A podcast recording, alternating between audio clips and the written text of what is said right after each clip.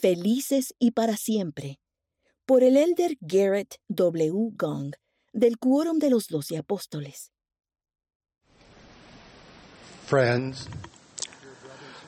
Amigos, queridos hermanos y hermanas, ¿recuerdan haber creído o deseado creer en ser felices para siempre?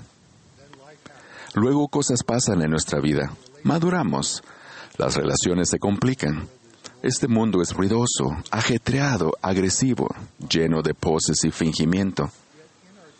Aún así, en lo más hondo del corazón, creemos o deseamos creer que en algún lugar, de algún modo, ser felices y para siempre es real y posible. Ser felices y para siempre no son ideas imaginarias de los cuentos de hadas.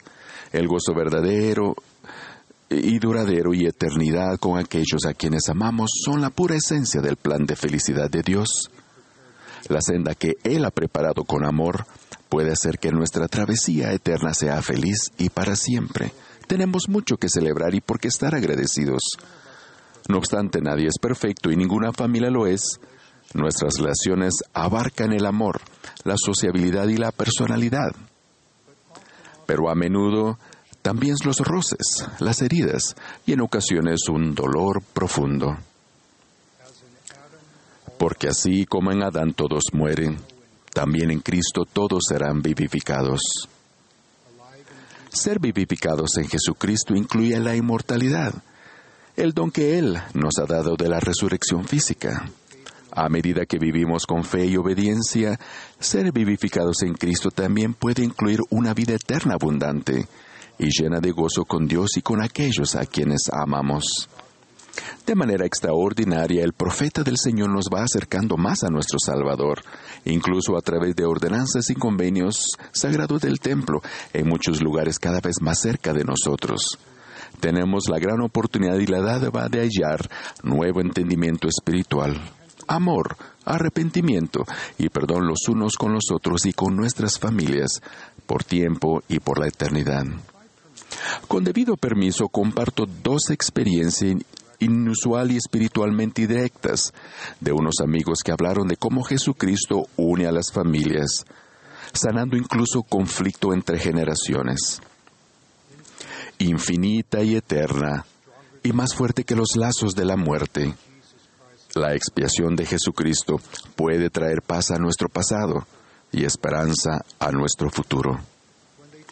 Cuando se unieron a la, a la iglesia de Jesucristo de los Santos de los últimos días, mi amiga y su esposo aprendieron gozosos que las relaciones familiares no deben ser hasta que la muerte los separe. En la casa del Señor las familias pueden ser unidas o selladas por la eternidad.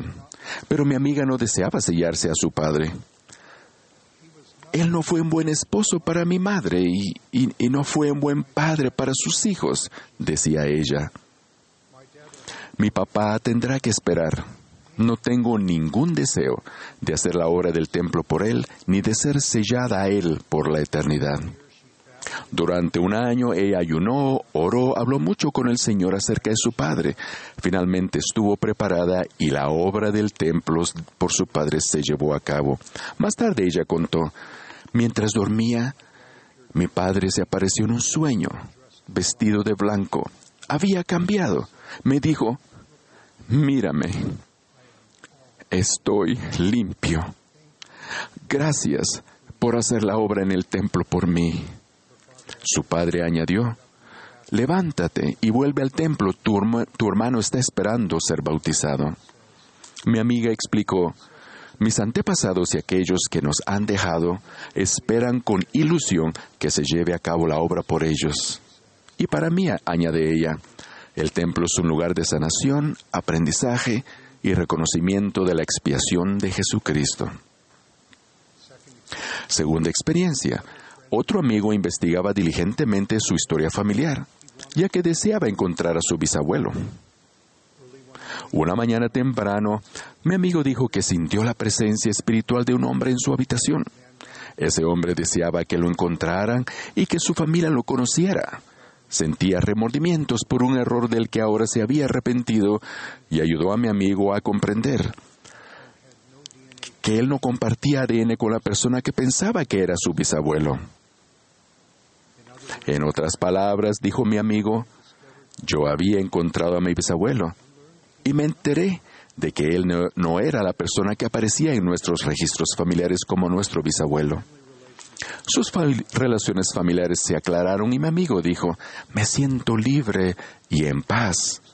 Saber quién es mi familia hace toda la diferencia. Y él reflexiona, una rama torcida no hace que un árbol sea malo.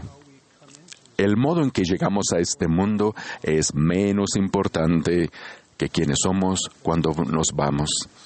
Las escrituras y experiencias sagradas de sanación personal y paz, incluso los que viven en el mundo de los espíritus, recalcan cinco principios doctrinales. Primero, como parte central del plan de redención y felicidad de Dios, Jesucristo, por medio de su expiación, promete unir nuestro espíritu y nuestro cuerpo para nunca más ser separados, a fin de recibir una plenitud de gozo. Segundo, la expiación, en inglés atonement o ser unidos con Cristo, sucede a medida que ejercemos la fe y damos fruto de arrepentimiento, tanto en esta vida como en la venidera. Las ordenanzas del templo no nos transforman por sí mismas, ni transforman a quienes están en el mundo de los espíritus, pero esas ordenanzas divinas habilitan convenios santificadores con el Señor que nos ayudan a estar en armonía con Él y los unos con los otros. Nuestro gozo es completo a medida que sentimos la gracia de Jesucristo y su perdón. Y cuando nos ofrecemos unos a otros al milagro y su perdón, la misericordia que recibimos y la que ofrecemos pueden ayudar a hacer que las injusticias de la vida sean justas. Tercero, Dios nos conoce perfectamente. Dios no puede ser burlado, ni se le puede engañar. Con misericordia y justicia perfectas, Él envuelve entre sus brazos de seguridad al humilde y al que se arrepiente. En el templo de Kirtland, el profeta José Smith vio en una visión a su hermano Alvin que era salvo en el reino celestial. El profeta José se sorprendió, ya que Alvin había muerto antes de recibir la ordenanza salvadora del bautismo. Con palabras de consuelo el Señor explicó la razón. El Señor nos juzgará según nuestras obras, según el deseo de nuestros corazones. Nuestras almas dan testimonio de nuestras obras y nuestros deseos. Con gratitud sabemos que los vivos y los muertos que se arrepientan serán redimidos mediante su obediencia a las ordenanzas de la casa de Dios y la expiación de Cristo. En el mundo de los espíritus, aun quienes han pecado y transgredido tienen la oportunidad de arrepentirse.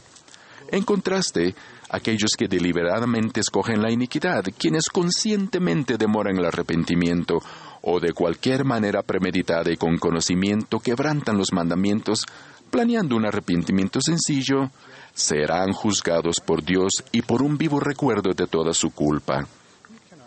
No podemos pecar a sabiendas el sábado y luego esperar un perdón automático al participar de la Santa Cena el domingo.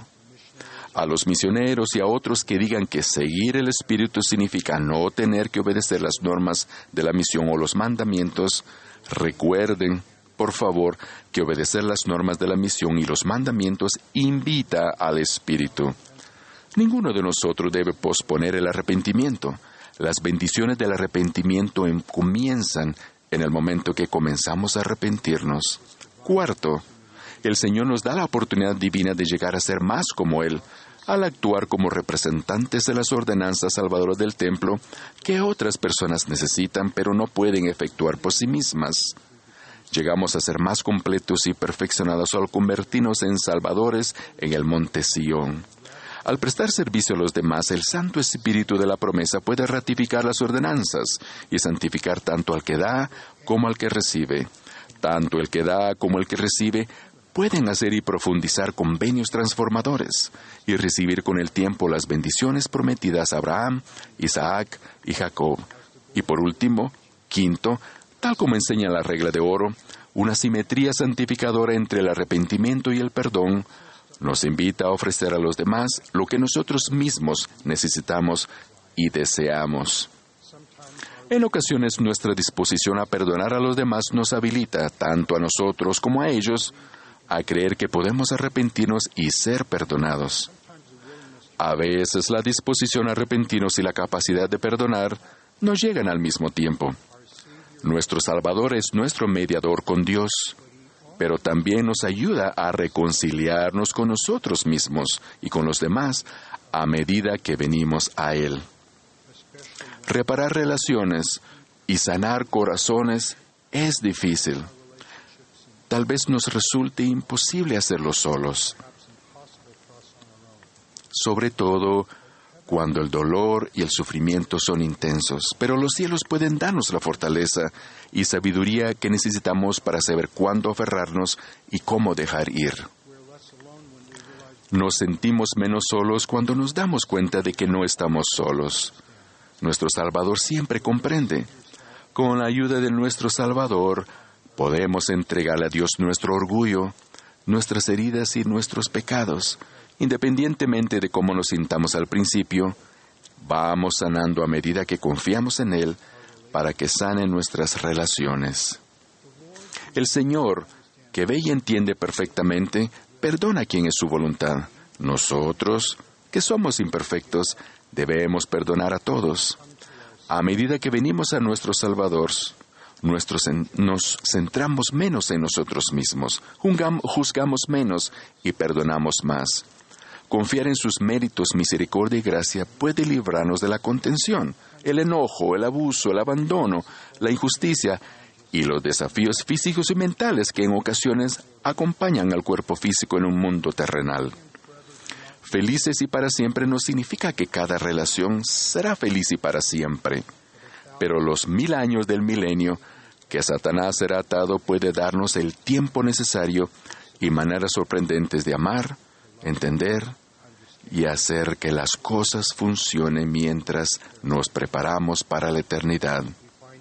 La sociabilidad que existe en los cielos la hallamos los unos en los otros. La obra y la gloria de Dios incluye que seamos felices y para siempre. La vida eterna y la exaltación son conocer a Dios y a Jesucristo, y así por medio del poder divino donde ellos están, nosotros estaremos. Queridos hermanos y hermanas, Dios, nuestro Padre Celestial y su Hijo amado viven ellos ofrecen paz, gozo y sanación y a toda tribu o lengua, a toda familia y a cada uno de nosotros. El profeta del Señor nos muestra el camino. La revelación en los últimos días continúa. Que nos acerquemos más a nuestro Salvador en su santa casa y que Él nos acerque más a Dios y a los unos a los otros a medida que entrelacemos nuestros corazones con compasión, verdad y misericordia cristianas en todas nuestras generaciones por el tiempo y por toda la eternidad en Jesucristo eso es posible, en Jesucristo eso es real. En el nombre de Jesucristo. Amén.